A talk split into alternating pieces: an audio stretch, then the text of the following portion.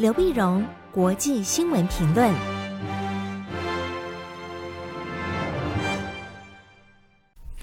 各位听众朋友，大家好，我是台北东吴大学政治系教授刘碧荣。今为您回顾上礼拜重要的国际新闻呢。第一个当然是大家最关切的是美国联邦众议院议长佩洛西访问台湾之后所引起的一连串的余震啊。那么晓得上个礼拜佩洛西访问台湾之后呢，当然不论对台海的紧张或者美中之间的一个对抗啊，那么又又进入一个新的阶段。那一般国际上的一个评论呢，也都同意啊，中国大陆透过一连串的演习、军事行动，那么正在台海制造一个新的常态啊。这是中国大陆自己的评论员也也表示，的确是这样，制造新常态。那美国军方的评论呢，是想用中国想用这种切腊肠的方式，一步一步一步的改变了台海的一个现状啊。那么当然，改变台湾现状，这是台海之间紧张，美中之间呢，当然也对对峙也加强。那么这一连串的行为，当然会它会辐射效应，会影响到周边的国家嘛。所以，我们看到东南亚国家一般的态度又是什么态度呢？好，那东南亚的刚好在上个礼拜呢，开了一连串的东协的相关的外长会议。那么这次在金边，因为东协的轮值主席是柬埔寨嘛，那柬埔寨首都金边呢，柬埔寨是东呃是是东道主。段主在这是有就东协自己的外长会议，东协加一啊，比如加中国，那东协加三，东协加了中日韩，那么东亚峰会的外长会议啊，东协区域论坛外长会议啊等等，啊东协呢，中国大陆上叫东盟，就是这几个国家的一连串的这个外长会议呢，当然就非常精彩了，非常精彩，因为它也牵涉到很多的伙伴国嘛，所以中国大陆的外长王毅、俄罗斯外长拉夫罗夫都去了。都去了，在本来呢，东协的会议这一次的重点其实讨论缅甸，因为缅甸在嗯，在这个呃呃二去年二月一号发生发生政变之后呢，事实上缅甸的国内一直情势紧绷，东协怎么样的呼吁你军政府要和反对派人士来对话，他们就是置若罔闻，就是不听，不但不听啊，前一阵子不是还处死了嗯四名民运人士，这个等于打脸的东协啊。所以东协这次也没有让缅甸的外长参加，因为不承认你的军政府的正当性，当然不能接受你的外长。好，所以要求缅甸当局你要派一个非政治性的人物来参加，缅甸也不屈服。那所以后来缅甸这就没有参加，没有参加就本来讨论着是不是用新的措施来问缅甸，那结果台海的情势紧张升温呐，就好大一部分在辩论台海的情势。台海情势呢？当然，嗯，东南亚国家，嗯，就是或者说东南亚一些学者呢，平常我们看到他们的意见，也都是反对佩洛西访台啊，觉得像在东协呢，现在东南亚尤其东南亚国家现在忙着埋首的重振经济啊，在俄乌战争、在疫情之下，那么经济整个衰退，怎样重振？尤其面对了这个，嗯，粮食危机啊，嗯，那么通货膨胀啊。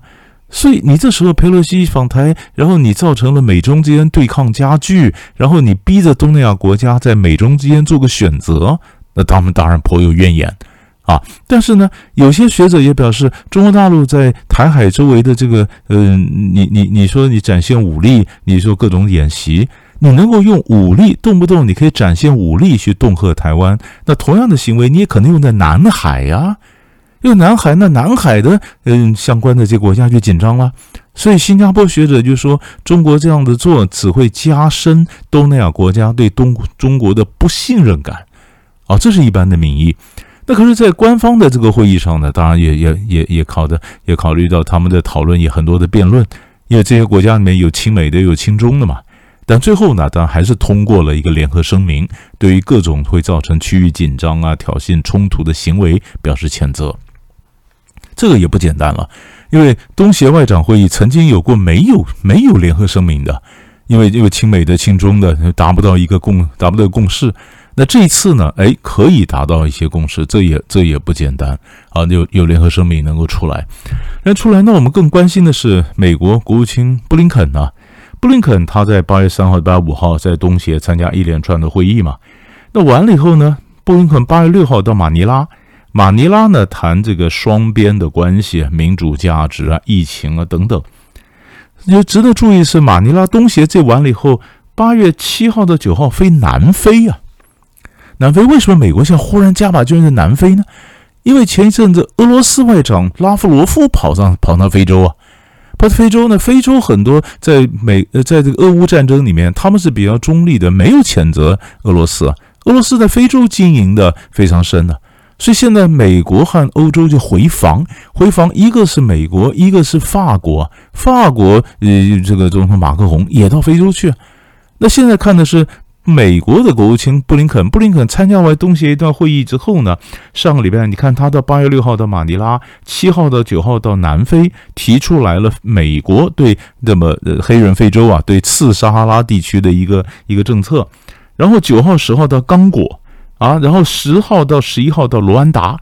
就一连串的这个新的外交战场，整个从东南亚这边完了以后呢，拉到非洲去。啊，这是我们可以看到一个一个新的态势，也就是说呢，除了台海问题以外，国际上值得关注的还有很多的问题，各国都有他关注的重点。那跟俄乌战争相关的，跟北约相关的，上礼拜欧洲国家还关心一件事。我们刚刚谈的是美国，那欧洲国家呢？欧洲国家是上个礼拜五，土耳其总统鄂尔多安呢，飞去跟普丁去见面了。陪普丁见面，在黑海的这个俄罗斯度假胜地索契，索契呢会面谈了四个钟头，谈什么呢？谈加强贸易，谈能源合作。欧洲国家不是正在制裁俄罗斯吗？还在努力想让俄罗斯的这个能源的价格设个上限。你不能说一方面制裁俄罗斯，一方面你买他的能源替俄罗斯送钱。所以欧盟二十七个国家就表示，他们正在盯着土耳其看。盯着土耳其看，那各国制裁俄罗斯的时候，一个北约的盟国跑去跟俄罗斯谈，我跟你加强能源合作，嗯，那那那那不是很奇怪吗？所以这整个的欧洲情势，他们更关心的，当然虽然也关心台海，可是他们更关心是他们自己欧洲的事情啊。所以，他们欧盟现在正在决定说，要看土耳其跟俄罗斯，你下一步怎么合作？合作呢？那可不可不可能？欧盟还有什么别的办法对土耳其进行制裁或者给压力呢？目前看起来很难，因为欧洲碰到粮，国际上的这粮食危机啊，那希望乌克兰它的这个粮食，俄罗斯能够放行。那俄罗斯跟乌克兰达成粮食协议，放行，放行从哪里走？从黑海走。黑海那边谁的势力范围？土耳其啊。所以土耳其它管着地中海的黑海之间的达达尼尔海峡、博斯普鲁斯海峡那块地方，所以土耳其它是斡旋俄罗斯跟乌克兰的这个粮食协议，让乌克兰的这个粮食的船才出得来。土耳其就抓住这重点，而且它你需要的地理位置非常关键，所以在外交上根本不跟你北约或者跟欧盟同调。所以这也是上礼拜发生的，让欧洲觉得蛮蛮有点有点蛮错愕，也不知道该怎么下一步反应的一个外交的一个政策。所以你可以看到台海，你看到非洲，你看到土耳其俄罗斯，这是一大块互相关联的一个新闻。接着我们再回来看美国，美国在上在礼拜天的时候啊，拜登总统获得了一个国内立法上非常重要的一个胜利。那就是美国参议院呢通过了降低通货膨胀法案，这是个非常重要的一个法案，因为这个法案本来在美国民主党内部呢，它本来就有我激进的民主党、温和的民主党，民主党内部内战很严重，分裂很严重。